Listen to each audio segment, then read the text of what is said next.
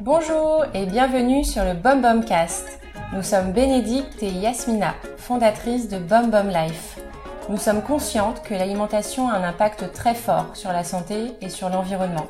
Et nous sommes de plus en plus nombreux à nous poser des questions sur comment mettre en place une nouvelle façon de s'alimenter. L'idée de Bum Cast nous est donc venue naturellement. Nous avions envie de partager les expériences et les apprentissages des personnes que l'on rencontrait dans le cadre de Bum Bum Life. Des Bum Bum mentors, des professionnels de l'alimentation et de la nutrition, mais aussi des Bum Bums acteurs qui nous racontent comment ils ont changé leurs habitudes alimentaires. À travers ces témoignages, notre objectif est de partager des astuces et solutions concrètes pour t'aider à changer tes habitudes alimentaires. Bum Bum Life, c'est ton guide pour adopter une alimentation saine et éco-responsable. À travers le podcast, des programmes d'accompagnement, des événements, des conférences, des conseils partagés sur Instagram, nous mettons à ta disposition tous les outils pour simplifier ta transition et adopter une alimentation Bum Bum. Alors n'hésite pas à partager le Bum Bum Cast à tous ceux qui, comme toi, s'intéressent à leur assiette. Dans cet épisode, nous avons échangé avec Paul Charland, cofondateur de À l'ancienne, un site e-commerce de livraison de fruits et légumes frais à domicile, pour l'instant essentiellement en Ile-de-France. Paul nous raconte ici la genèse du projet et comment ils ont trouvé des producteurs d'Île-de-France pour proposer les meilleurs produits cultivés en agroécologie. Paul partage également la vision de son entreprise pour une économie où le capital développé n'est pas que le capital économique, mais où le capital écologique et le capital social sont aussi valorisés. Bonne écoute Bonjour Paul. Bonjour. Merci d'avoir accepté notre invitation. Avec plaisir, merci. On est super contente de, de t'avoir euh, parce que ce qu'on aime, c'est mettre en avant des solutions euh, quotidiennes pour euh, manger plus sain et plus éco-responsable. Donc toi, tu as cofondé à l'ancienne, qui est une start-up euh, qui euh, livre à domicile des produits frais, principalement un petit peu de sec aussi, euh, principalement bio, ultra frais, locaux. C'est ça. Cultivés sous le principe de l'agroécologie. Exactement. Alors toi, tu n'avais pas du tout un cursus euh, euh, agriculture ou, euh, ou, ou même dans la cuisine. Tu avais un, un, profil plutôt ingénieur scientifique, c'est ça? Ouais. Moi, j'ai Ouais. fait des études. J'ai fait une licence de physique chimie. Ensuite, je suis parti en école d'ingénieur et c'est après que je suis allé faire un master d'entrepreneuriat euh, aux États-Unis pour finalement vendre des carottes. bon, euh, c'est- pas plus mal. Euh, comment alors comment t'es venue euh, l'idée de d'à l'ancienne? En fait, moi, je suis de Normandie euh, et euh, depuis toujours, j'ai cette passion de la cuisine. J'adore cuisiner, euh, j'adore les bons produits et surtout, j'ai remarqué que pour bien cuisiner, c'était quand même plus facile quand on avait des bons produits. Et finalement, avec des bons produits, il n'y a pas grand-chose à faire, il n'y a pas grand-chose à et on se retrouve tout de suite avec des plats super. Donc euh, assez rapidement, quand j'étais jeune, j'ai, en Normandie, j'ai, trouvé des petits producteurs, les petits marchés, euh, le poisson. Je suis au bord de la mer, donc le poisson en direct. Et euh, quand je me suis retrouvé dans mon école d'ingénieur en, en, en banlieue parisienne, euh, à Châtenay-Malabry, euh, j'étais super triste parce qu'il y avait juste une grande surface à côté et euh, je mangeais super mal. Donc du coup, le week-end, quand je rentrais chez moi dans ma Normandie, je me ramenais euh, bah, mon panier pour la semaine avec mes fruits et légumes. Et en fait, mes collègues euh, de la résidence, mes collègues d'étage, euh, ils ont commencé à me dire, mais dis donc, euh, c'est pas mal ton truc là, est-ce que tu pourrais pas m'en ramener la semaine prochaine? Et un soir, un dimanche soir, en revenant à l'école, je me suis retrouvé avec une dizaine de paniers pour tous les gens de, mon étage.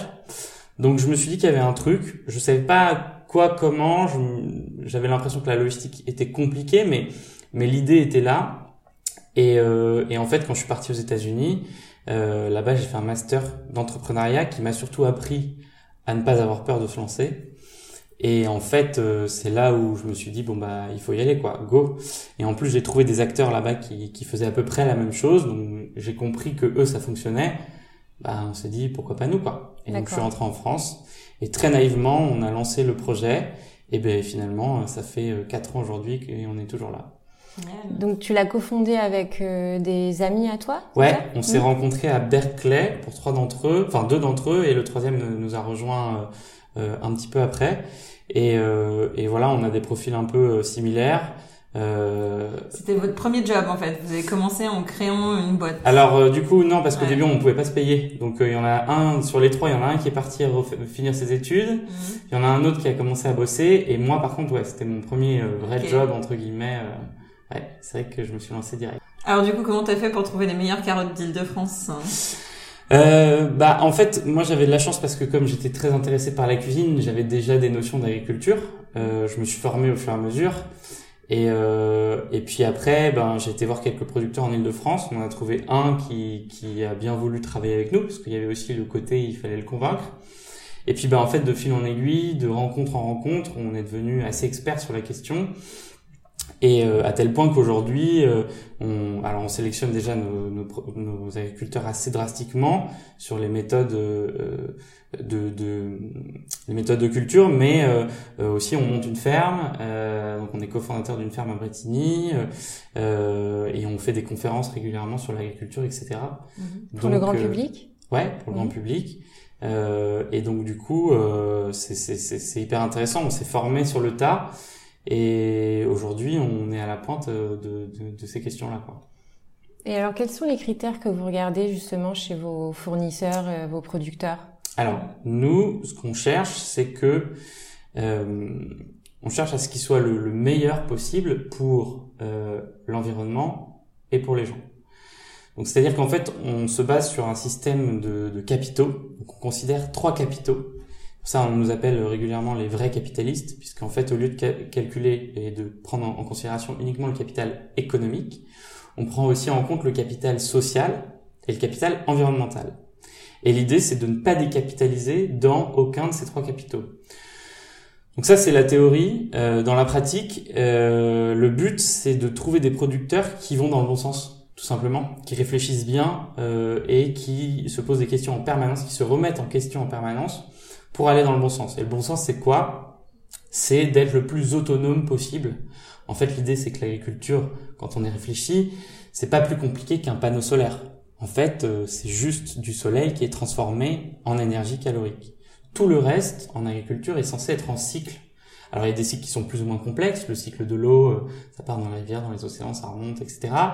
Euh, le, le, cycle de l'azote peut être assez compliqué avec des, des mycorhizes, avec des bactéries qui, qui utilisent l'azote. Mais tout est en cycle. Et en fait, dans l'agriculture, on ne perd rien. Normalement, il n'y a pas de déchets. Dans une forêt, il n'y a pas de déchets.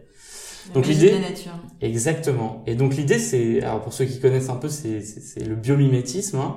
Et l'idée, c'est de s'inspirer de ça euh, pour trouver des fermes et qui tendent vers ce zéro intrant, c'est-à-dire pas d'intrant chimique, évidemment. C'est la première chose, c'est le B à bas.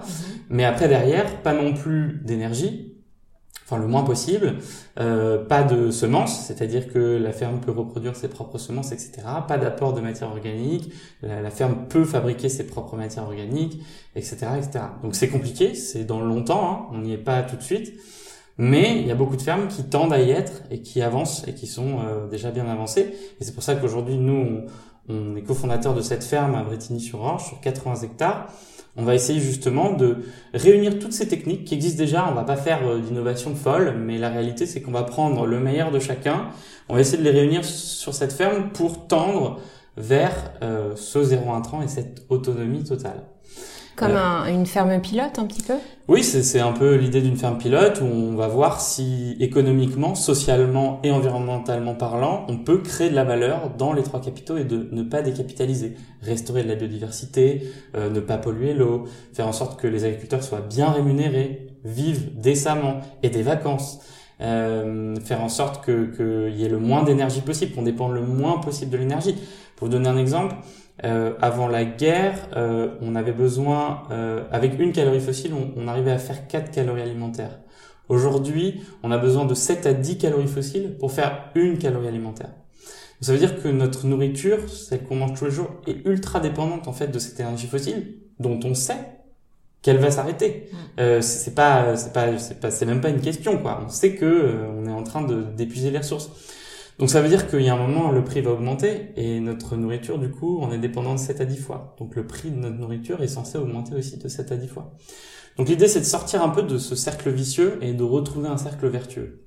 Donc c'est le principe d'agroécologie Exactement, c'est le principe de l'agroécologie. D'accord, donc est-ce que tu peux définir euh, ce que c'est l'agroécologie? Donc l'agroécologie, l'idée, c'est d'utiliser les écosystèmes naturels et de les sélectionner pour euh, maximiser la production euh, de calories alimentaires, donc de, de, de, de sources de nourriture. et donc de se passer au maximum des intrants et d'utiliser vraiment donc tous les écosystèmes naturels. Donc il y a plein de techniques différentes. Euh, l'agroforesterie, par exemple, pour replanter des arbres. Les arbres vont puiser des nutriments en profondeur, les remonter dans les feuilles, les feuilles vont retomber sur le sol. Euh, il y a plein d'exemples comme ça de, de micro-écosystèmes qu'on appréhende nous seulement, mais l'idée c'est de les laisser faire et de les utiliser pour que ça aille dans le sens où on veut que ça aille. D'accord. Et donc une ferme euh, sur le principe de l'agroécologie ne ressemble pas à une ferme euh, d'une agriculture plus classique, intensive bah, où déjà... on voit des, des, champs de maïs à perte de vue, par exemple Exactement. Il y a, il y a pas mal de différences qui sont assez visibles. Euh, la première, c'est que nous, on va essayer de tendre vers un, un non-travail du sol, faire en sorte que le sol soit moins, le moins remué possible, puisque en fait, quand on retourne le sol, les, les, les, écosystèmes qui se trouvent à l'intérieur, qui sont pas censés voir l'air ou, ou, ou, surtout le soleil, se retrouvent complètement desséchés et meurent. Donc nous, l'idée, c'est de, de, garder cette vie dans le sol. On va avoir aussi beaucoup plus de culture. On sort complètement de la monoculture, puisque en fait, pour faire en sorte que les sols soient vivants, soient intéressants, il va falloir faire des rotations, faire des associations de cultures, donc planter plusieurs plantes dans le même champ au même moment parfois. Euh, par exemple, euh, ce qu'on appelle les fabacées, donc les légumineuses euh, comme les lentilles ou les févroles vont apporter de l'azote, capter l'azote de l'air, l'apporter dans le sol et qui vont bénéficier aux autres cultures. Donc c'est un ensemble de techniques comme ça qui font qu'effectivement le paysage d'une ferme change. Il y a beaucoup plus d'arbres, euh, beaucoup plus de haies, puisque ça, ça crée des refuges pour tous les les toutes les, les, les, petits insectes qui nous aident aussi euh, dans l'agriculture et qui aident à maîtriser euh, les, les, ravageurs. Euh, donc il y a plus de haies, plus d'arbres, plus de cultures globalement. Voilà. D'accord. Donc c'est un peu revenir au principe d'agriculture qu'on avait avant l'apparition de. C'est vrai qu'en fait, on, quand on réfléchit, finalement, ils ont mis 6-7 000 ans à mettre ça en place et que même s'ils n'avaient pas les notions scientifiques qu'on a aujourd'hui, il y avait quand même pas mal de bon sens euh, qu'on a perdu euh, en 50 ans à cause de la chimie et de l'agrobusiness. Euh, mais finalement, quand on y retourne, et aujourd'hui avec la technique qu'on a aujourd'hui et la science qu'on a aujourd'hui, ça nous permet d'expliquer toutes ces techniques, de savoir pourquoi en fait finalement ça marchait, et du coup de pouvoir en tirer le meilleur et le faire encore mieux que ce qu'il faisait avant. Donc c'est effectivement revenir avant, mais la réalité c'est que c'est aussi ultra innovant et qu'on pourrait pas le faire si on n'avait pas toutes les techniques scientifiques et toutes les études qu'on a aujourd'hui. D'accord. Et tes producteurs aujourd'hui, du coup, est-ce que tu, enfin, il y a un partage d'informations entre les différents producteurs et, et, il y en a combien par exemple pour pouvoir livrer, là vous livrez dans toute l'île de France.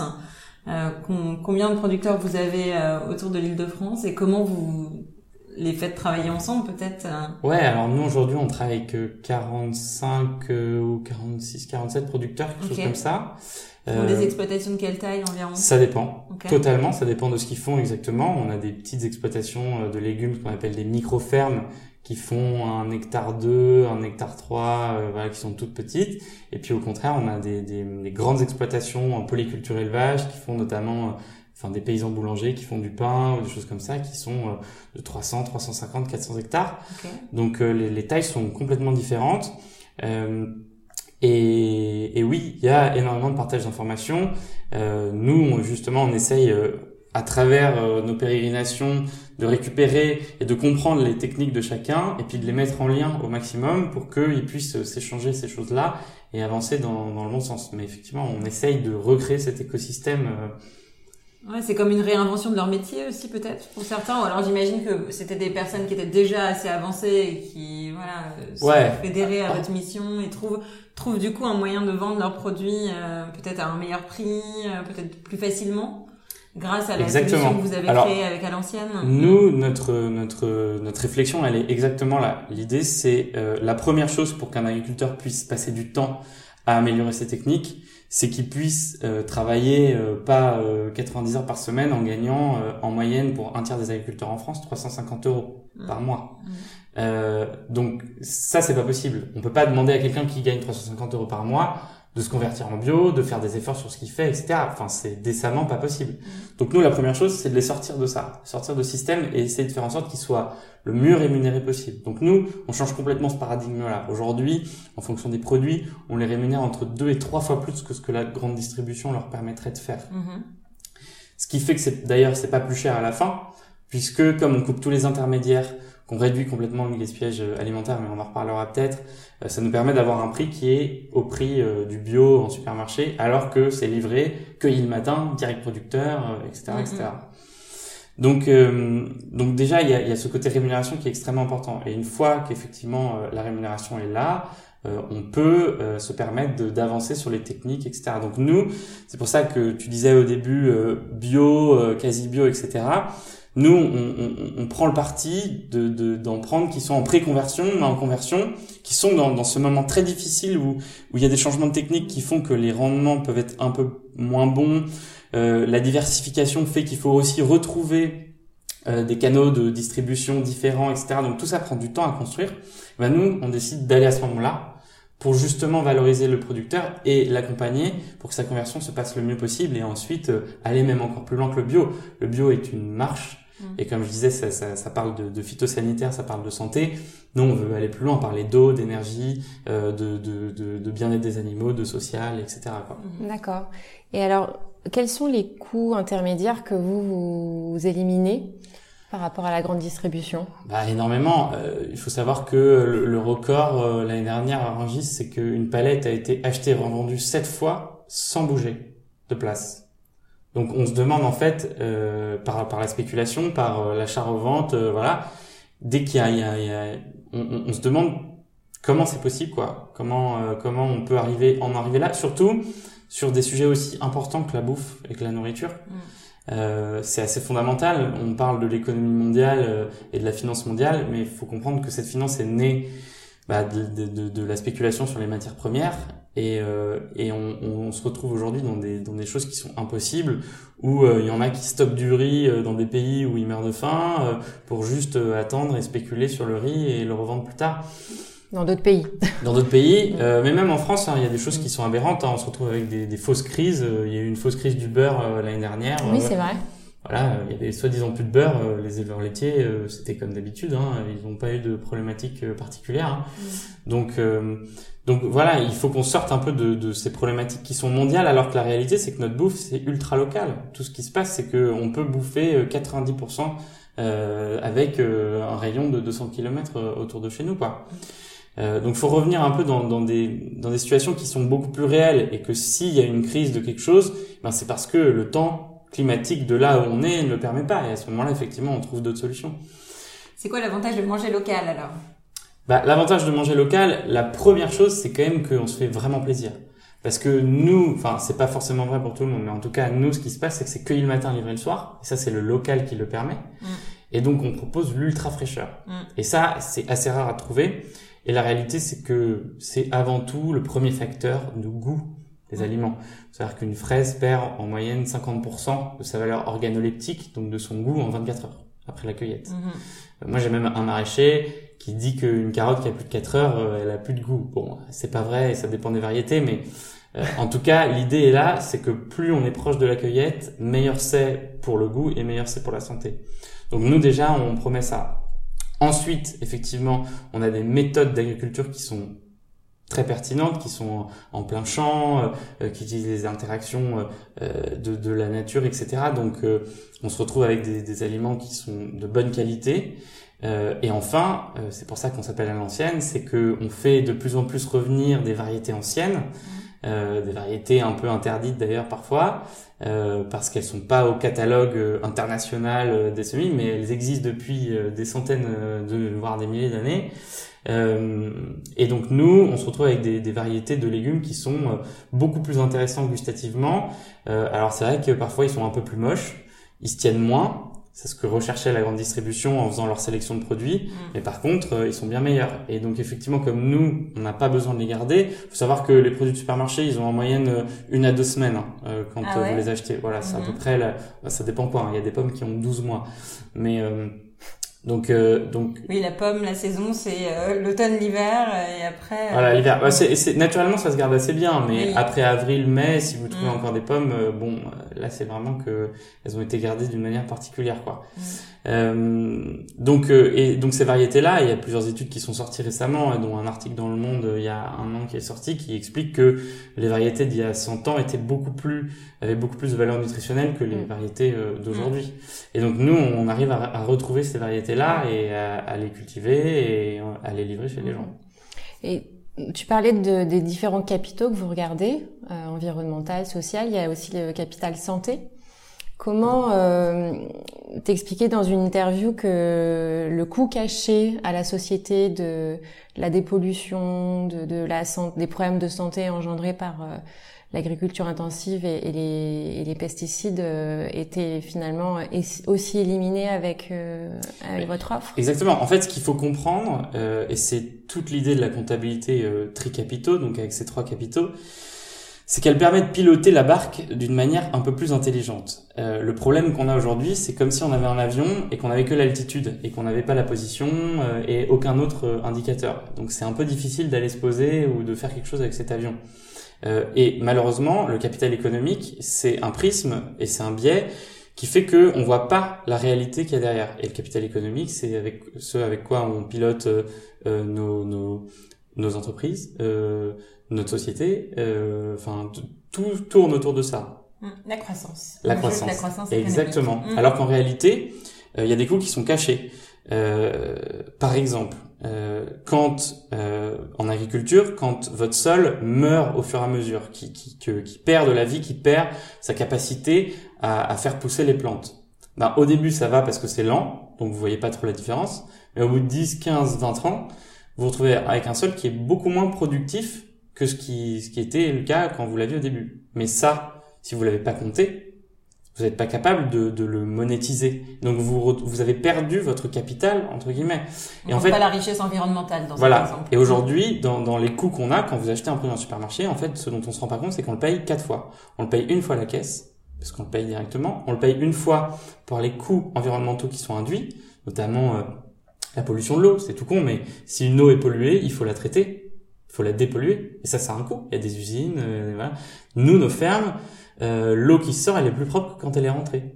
Parce qu'en fait, toutes les plantes qui sont là, euh, tout fait que ça dépollue l'eau encore et on se retrouve avec une eau euh, nickel. Donc il n'y a pas de pollution, il n'y a pas de dépollution, il n'y a pas de coût caché. Euh, les inondations, on pourrait s'en passer. Euh, normalement, il n'y en a pas du tout si on a des sols qui sont vivants. Les sols vivants sont capables d'absorber beaucoup plus d'eau que ce qui est tombé l'année dernière ou il y a deux ans. On ne devrait pas du tout avoir d'inondations aujourd'hui, en tout cas en France, même avec euh, les déluges qu'on a. Euh, donc ça, c'est des coûts cachés euh, environnementaux. Et les coûts cachés sur la santé, bon, on pourrait en parler pendant des heures. Euh, moi, pour moi, le truc le plus parlant, c'est Parkinson. La maladie de Parkinson est, mal- est reconnue maladie professionnelle chez les agriculteurs Mm. à cause des phytosanitaires. Ça veut dire qu'en gros, la sécurité sociale accepte qu'un agriculteur ait Parkinson et que ce soit normal, soit dans son métier, euh, à cause des phytos. Moi, je suis moyen d'accord, mais la réalité, c'est que on paye ça. On Mm. paye. Du coup, euh, c'est pris en charge par la sécurité sociale. Et on parle pas de tous les problèmes euh, de santé qui, donc, euh, problèmes endocriniens, problèmes, il y a énormément de, de problèmes cachés. Et puis, le, le quatrième coup, c'est la PAC, la politique agricole commune, qui est un impôt européen, qui est le premier budget aujourd'hui européen, euh, et sans qui 56% des exploitations françaises fermeraient, mettraient la clé sous la porte demain, ne sont pas économiquement viables. Donc en fait, déjà, rien qu'avec cette histoire d'impôts et de PAC qu'on remet dans les fermes, on se retrouve avec une agriculture qui est déficitaire économiquement. Euh, et donc l'idée, en comptant en tricapitaux, c'est d'inverser cette tendance et de, de se retrouver avec une capitalisation, que ce soit sociale, environnementale, économique. Et en fait, euh, c'est beaucoup mieux et beaucoup plus intéressant. D'accord. Donc si, si on pousse un peu l'idée et que le, le, l'offre, le modèle se développait euh, à l'échelle française, on va dire, euh, on pourrait diminuer nos impôts, on pourrait et on aurait Exactement. moins de maladies. C'est un petit peu ça. Exactement. En fait, ça diminuerait les coûts de, de- de- En fait, c'est l'exemple que j'ai, c'est comme si on avait une passion encombrante. Votre passion, c'est d'aller à la brocante. Vous allez à la brocante et vous chinez des meubles. Ça, c'est vous adorez les meubles, euh, voilà. Donc vous chinez des meubles, vous trouvez des super affaires, des, des commodes énormes à 30 euros, euh, des tables de salle à manger à 100 euros. euh, Vraiment, c'est c'est pas cher, quoi. Et puis un jour, euh, vous avez plus de place chez vous. Donc là, vous avez deux solutions. Soit vous arrêtez votre passion, mais bon, c'est quand même votre passion, euh, c'est- c'est quand même sympa. soit vous achetez une autre maison avec plus de place. Donc votre passion qui vous a coûté pas cher toute votre vie, d'un seul coup se retrouve avec le prix d'une baraque. Et donc en fait, c'est exactement ce qui se passe aujourd'hui avec euh, avec euh, tout ça. Et c'est quelque chose qu'on va être obligé de payer à un moment ou à un autre. Il y a des centaines d'exemples euh, comme ça, mais euh, aujourd'hui, euh, l'entreprise Michelin, par exemple, qui fait des pneus, est une des entreprises qui reforeste le plus en Indonésie et en Amérique du Sud parce qu'ils ont besoin d'EVA pour faire euh, le caoutchouc qu'ils utilisent pour les pneus. Ils ont essayé de synthétiser le caoutchouc pendant des années. Euh, ils n'ont jamais réussi à trouver euh, quelque chose qui a vraiment les mêmes propriétés. Et sauf que l'EVA c'est un arbre, ça pousse pas en rang tout seul comme ça, donc il faut replanter des arbres, replanter des arbres parce qu'ils se retrouvent avec un trou dans leur business plan. Donc ce qui était une lubie environnementale pour eux il y a 30 ans devient pour eux aujourd'hui une obligation économique. Mm. Euh, et en fait, si on réfléchit comme ça, euh, à un plus long terme, euh, on se retrouve avec euh, une économie qui est beaucoup plus pérenne. Et pour passer euh, du coup d'un modèle aujourd'hui quand même majoritairement agriculture conventionnelle à un modèle d'agroécologie demain, à ton avis, qu'est-ce qu'il faut? C'est quoi les prérequis? Et, quel temps aussi, quelle temporalité pour nourrir voilà, une population en croissance?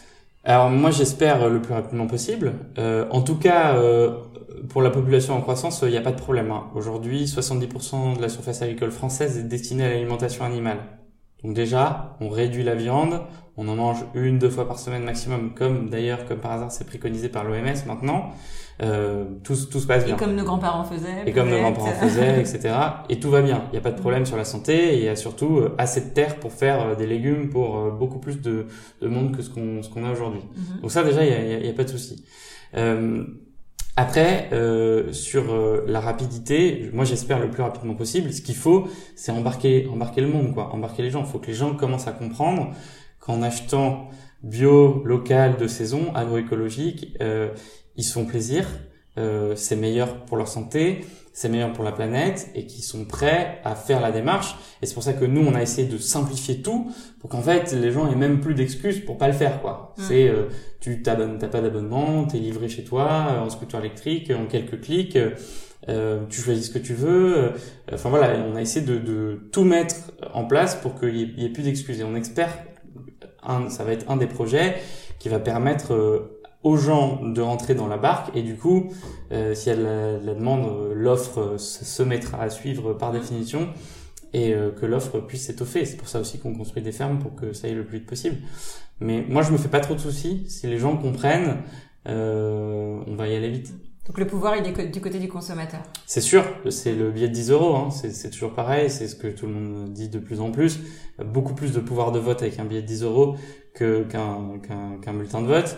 Euh, la réalité, c'est toujours très très utopique quand je dis ça, mais c'est vrai. Si demain tout le monde arrête d'aller en supermarché, bah les supermarchés ils font faillite. Enfin, je veux dire, ça, ça va pas mettre six ans à faire faillite. Ils vont ils font faillite du jour au lendemain. Donc il faudrait qu'on se mette tous à reconsommer local, euh, agroécologique de saison et l'offre euh, va suivre euh, largement, quoi. Et les gens vont s'y mettre, les agriculteurs vont, vont changer de, de, paradigme, et ça va avancer très très vite. Et alors, qui sont vos clients aujourd'hui? Est-ce que euh, c'est ceux qui consommaient déjà bio dans les petites AMAP ou les, les épiceries bio et qui se facilitent la vie en, en passant sur votre site? Ou est-ce que vous pensez réussir à démocratiser un peu l'accès au bio? Enfin, et ou euh, au local, bien sûr, euh, à des populations qui n'en auraient pas pu en bénéficier. Bah, c'est exactement ça. Nous, l'idée, c'est de démocratiser. On essaye d'être pas trop cher, en tout cas pas trop cher sur euh, les produits de, de grande consommation entre guillemets. Euh, on va. Sur les fruits et légumes, en tout cas. Les fruits et légumes, les légumineuses aussi. On essaye de, de, faire revenir les légumineuses, qui est extrêmement importante dans les cycles de rotation de l'agriculture et qui est extrêmement importante aussi pour le corps. Euh, Après, ensuite, c'est vrai que sur la partie bouchée, par exemple, vous avez euh, un poulet à 24 euros.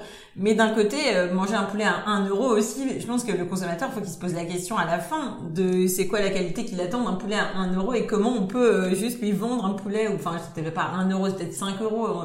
Mais, mais voilà, c'est peut-être aussi ça, de changer la perspective prix du regard du consommateur aussi, quoi. Exactement. Et l'animal, ça coûte plus cher parce que l'animal, déjà, mmh. nous, il maîtrise entièrement la chaîne de valeur. Tous nos producteurs fabriquent tout ce qu'ils font, tout ce qu'ils donnent à manger à leurs animaux sur euh, l'exploitation. Mm. Donc ils cultivent eux-mêmes euh, toute la nourriture. Euh, il y a du bien-être animal, ils sont en plein air, donc il y en a moins puisqu'il faut plus de place.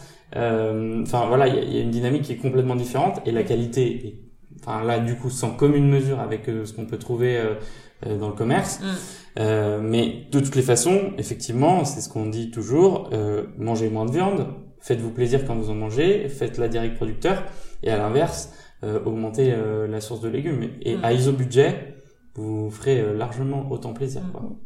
Et donc vos clients, pardon, ouais, pour revenir à la question. Et nos clients, bah justement, j'espère qu'on démocratise un peu. Euh, L'idée, c'est de. Ah, on a des deux. On a des Mhm. gens qui étaient convaincus et qui vont chez nous parce qu'il y a des petites choses en plus. Euh, c'est vrai que nous, on essaie d'avoir toute la chaîne, que ce soit de l'agriculture, on, on, on livre aussi en packaging recyclé et recyclable. Euh, on livre en scooter électrique. Euh, c'est vraiment simple aussi. Il n'y a pas, euh, enfin l'engagement est, on, on, commande une fois, on voit et puis ça, ça nous plaît, on commence euh, et, et, sinon non. Euh, donc ça c'est assez simple, donc on arrive à avoir pas mal de monde qui était déjà engagé dans d'autres circuits, mais la réalité nous c'est surtout ça, c'est surtout des gens qui allaient en supermarché avant. Et là ça change le paradigme parce qu'en mmh. fait c'est encore plus simple que d'aller en supermarché, mmh. c'est encore plus simple que d'aller dans la supérette de quartier et c'est bien meilleur, on se fait beaucoup beaucoup plus plaisir. Donc euh, nous, c'est là où on essaie vraiment de changer le, la donne. Ouais. D'accord. Donc vos prochaines régions de, de, livraison, là vous avez ouvert Lyon il n'y a pas très longtemps. En septembre. Ok. Et la prochaine euh, étape? Prochaine étape, eh ben ça va dépendre un peu de cette croissance à Paris et de cette croissance à Lyon, puisque évidemment euh, le principe c'est que plus on a de clients, euh, plus ça nous permet d'aller vite et loin. Mais effectivement, euh, une ou deux villes dans les deux prochaines années, quoi. D'accord. C'est ce qui est prévu. Et alors, si on parle un petit peu de, de toi, toi, tu aimes cuisiner. Ouais. Euh, c'est une passion qui t'a été transmise par euh, tes parents? Euh, Ouais, mon père euh, cuisine beaucoup, euh, ma mère aussi, les deux. Et, et, voilà, ça a toujours été un truc à la maison de se réunir autour autour d'une bonne bouffe. Donc oui, assez jeune, j'ai pris j'ai pris le, le, le pli. Et, et je l'ai gardé et aujourd'hui je cuisine bah, tous les jours. Tous les jours. Alors comment tu t'organises justement pour avoir euh, des bons produits, avoir le temps de cuisiner, sachant que tu dois avoir un emploi du temps Bah déjà c'est facile chargé. puisque avec à l'ancienne du coup euh, on gagne du temps pour ses courses. Donc euh, à la limite les 30 minutes ou 40 minutes qu'on passait à faire ses courses, euh, déjà on peut les passer à cuisiner par définition. Et puis euh, l'autre chose aussi c'est qu'en fait avec des produits frais et bons, il n'y a pas trop de enfin il faut pas faire des trucs de fou furieux hein. des carottes là j'ai encore fait hier chou-fleur et chou romanesco euh, dans de l'eau bien salée il euh, y a même pas besoin de rajouter du beurre à la fin hein. c'est juste euh, 15 minutes dans l'eau salée c'est hyper bon quoi. Donc donc avec des bons produits c'est quand même plus rapide. Et puis je pense qu'il faut essayer de prendre un peu le temps aussi de de le faire quoi. Quand on peut il faut essayer de cuisiner euh, le week-end euh, au moins. Et puis euh, le soir prendre un peu de temps. En vrai ça prend pas tant de temps que ça. Non mais il faut que ça soit un peu mis comme une priorité aussi euh, c'est ça. son agenda. Bah, quand on y réfléchit hein, euh, on a oublié mais les priorités c'est boire puis manger et dormir. Mais enfin c'est censé être ça. Les bases de la survie. Alors c'est vrai que maintenant on n'est plus censé survivre on vit euh, mais du coup, on a oublié un peu la partie suivi. On, personne ne boit assez d'eau pratiquement euh, euh, sur la journée. On mange pas assez de fruits et légumes.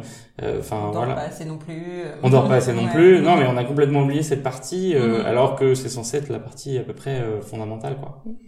Et si tu avais une action simple pour euh, transiter vers une, une meilleure alimentation, ce serait laquelle, comme ça, qui te viendrait? Bah simple pour moi. euh, moi je pense que c'est assez simple aujourd'hui de, de trouver ces circuits. euh, il faut se poser la question en permanence en fait, juste. Euh, et on a l'impression que c'est compliqué parce que c'est une montagne, mais si on fait les choses petit à petit, parce que voilà, il faut accepter les contradictions. On est tous plein de contradictions, euh, même les fermes avec qui je travaille, euh, euh, elles sont plein de contradictions aussi. Euh, Il y a encore des choses où elles sont pas au point, etc. Mais l'important c'est pas c'est pas les contradictions. L'important c'est d'avancer et c'est d'aller dans le bon sens. Donc je pense qu'une fois qu'on a juste tourné la girouette et qu'on se pose les questions au fur et à mesure, ça va ça va tout seul. Et euh, donc moi moi mon, mon, mon conseil c'est de demander. C'est de demander, de poser la question euh, dans votre magasin, là, euh, là vous allez acheter soit vos fringues, soit votre bouffe, soit n'importe quoi. Demandez aux vendeurs, demandez aux gens où c'est fait, par qui, etc.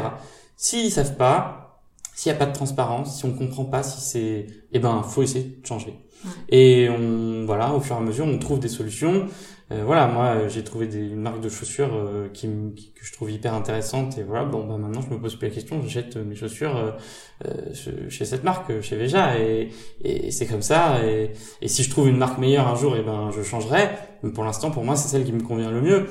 Euh, donc une fois que la question est posée, aujourd'hui, pour moi, racheter des chaussures, c'est 15 secondes. Hein. Je, j'achète des chaussures et voilà. Et Donc première question de qu'est-ce que j'ai dans mon assiette, en fait, qu'est-ce que je suis en train de manger, comment ça a, été, a été voilà planté, poussé, qu'est-ce que comment ça a été transporté, d'où ça vient? C'est le début, quoi. Exactement. Et puis qu'une fois qu'on sait, c'est facile. Hein. Une fois qu'on a euh, posé la question dans son petit marché euh, du coin et qu'on a vu que c'était un petit producteur sympa, etc. Bon bah il y a pas de raison, on continue. Et euh, jusqu'à ce qu'on trouve des solutions encore mieux. Mais je pense que c'est ça. Et nous, c'est ce qu'on a essayé de faire avec à l'ancienne, c'est qu'en fait on peut comme ça tester un jour pour voir, c'est facile, on commande en quelques clics, la livraison est gratuite à partir de 30 euros d'achat, il y a des fruits, de la viande, des légumes, des produits laitiers, du pain, des produits d'épicerie, il y a même de l'alcool maintenant on choisit ce qu'on veut, on se fait plaisir, et puis bah si ça convient, bah boum, on continue quoi. Mm. Mais il y a plein de solutions aujourd'hui, il y a plein de circuits courts qui sont partout. Mm. Il faut euh, il faut trouver son le truc qui nous convient le plus, mm. euh, que ce soit en termes de valeur, que ce soit en termes de, de simplicité aussi, parce que je pense que aujourd'hui il y a des solutions comme à l'ancienne qui qui sont pas plus compliquées, voire plus simples que ce qui se passe aujourd'hui. Et grâce à l'innovation, grâce à Internet, grâce à beaucoup de choses, on peut permettre euh, de simplifier tous ces process. Donc euh, euh, autant ne pas s'en passer quoi. C'est juste le petit changement d'habitude à faire au début et puis une fois que c'est fait, on, Exactement. on a des nouvelles habitudes. Pareil, moi je pense au, à l'énergie. Mmh. On se dit oui l'énergie machin. En vrai, aujourd'hui passer chez Nercop, mmh. ça prend moins de 15 minutes. Hein. Ouais. C'est quelques clics. Il faut juste un moment mmh. s'y mettre, se poser et voilà. et une fois que c'est fait, et décider de le faire. C'est fait. Mm. Et une action un petit peu plus ambitieuse pour euh, mieux manger euh, demain bah, la plus ambitieuse, c'est de tendre vers le 80-90% euh, de agroécologique local mm. et de saison. L'idée, c'est que les études montrent que le monde tournerait parfaitement bien si on, on, on faisait que 10% d'importation et de produits qui viennent de plus de 200 km. Donc, euh, bah, je dirais c'est un peu le but, quoi, pour chaque consommateur, c'est de tendre vers euh, vers ça. Alors c'est vrai que c'est pas forcément facile au début parce qu'il y a des produits dont on a l'habitude, etc. Mais euh, mais il y a une ressource incroyable de produits en Ile-de-France, incroyable de mm. produits dans chaque région. Euh, tout le monde me dit toujours oui, mais en hiver les légumes. Non, en hiver en France, c'est là où il y a le plus de légumes en fait. Mm. Euh, il y en a beaucoup plus qu'en été, mais il y en a tellement qu'on a oublié. Donc, euh, donc voilà, je pense que c'est l'action ambitieuse euh, euh, et qui, entre guillemets, reste assez facile parce qu'il n'y a pas besoin de s'engager, de passer du temps à faire que non, non, non. On peut continuer son rythme de vie, faire ce qu'on fait d'habitude. Il y a de plus en plus de restaurants aussi qui s'ouvrent en local, etc. Donc on peut même trouver des alternatives pour le midi. Donc euh, tendre vers ce 90, euh, c'est intéressant. Quoi. Mais euh, en quelques mots, comment on fait pour reconnaître une, une agriculture agroécologique? Parce que bon, il y a un label bio, donc mmh. qui, qui est assez visible, qu'on comprend. Mais sur l'agroécologie, comment on sait que ces tomates, elles ont été cultivées de façon agroécologique? Bah, du coup, il y a des acteurs comme à l'ancienne qui se proposent de, de les sélectionner pour vous. C'est les distributeurs un petit peu qui Les distributeurs qui peuvent faire le relais, mais sinon simplement aller demander, demander aux agriculteurs, demander euh, aux revendeurs, demander en fait. C'est, c'est, faut poser des questions. À partir du moment où ça devient euh, pas clair, euh, c'est que c'est, enfin, c'est qu'il faut changer. Euh, et si c'est clair, euh, il aura euh, cette transparence euh, avec vous. Et aujourd'hui, moi, j'en croise même qui disent, bah voilà, moi j'utilise encore tel pesticide parce que malheureusement, j'ai pas encore trouvé la technique pour m'en passer. Mais rien que le fait de dire ça, ça veut dire que potentiellement, s'il trouve la technique pour s'en passer, il va s'en passer. Donc euh, moi je pense que c'est surtout une question de confiance, une question de, de voilà bon alors nous c'est vrai qu'on va vérifier pour vous donc mm. euh, c'est c'est encore plus simple mais euh, mais déjà se poser poser la question se poser la question de où c'est fait par qui comment de voir si on peut aller voir cette personne sur la ferme même sans forcément y aller mais voir si c'est possible de le faire je pense que déjà on a gagné 80% du boulot quoi et après les 20% restants c'est c'est presque du détail quoi. Oui, tout à fait. Euh, et alors pour finir, quel est ton aliment préféré? Mon aliment préféré, c'est une bonne question. Je sais pas parce que moi depuis que j'ai commencé euh, à l'ancienne, je redécouvre plein de trucs. Parce qu'avant moi j'aimais pas les épinards, j'aimais pas les endives, euh, j'aimais pas trop le chou-fleur, euh, enfin il y a pas mal de trucs les choux de Bruxelles, je détestais ça. Et en fait depuis que j'ai commencé et que on se retrouve avec des vrais produits, on redécouvre complètement les goûts donc là, en ce moment, euh, j'ai un petit coup de cœur, chou-fleur là, euh, dernièrement. Euh, ouais, les choux en général. Je trouve qu'on peut vraiment s'éclater. Euh, entre les choux en feuilles, pak choi, Mm. les choux verts, les choux blancs, les choux rouges, euh, les choux chinois, les choux fleurs, le chou romanesco, les brocolis, etc. Il y a vraiment de quoi de quoi s'amuser.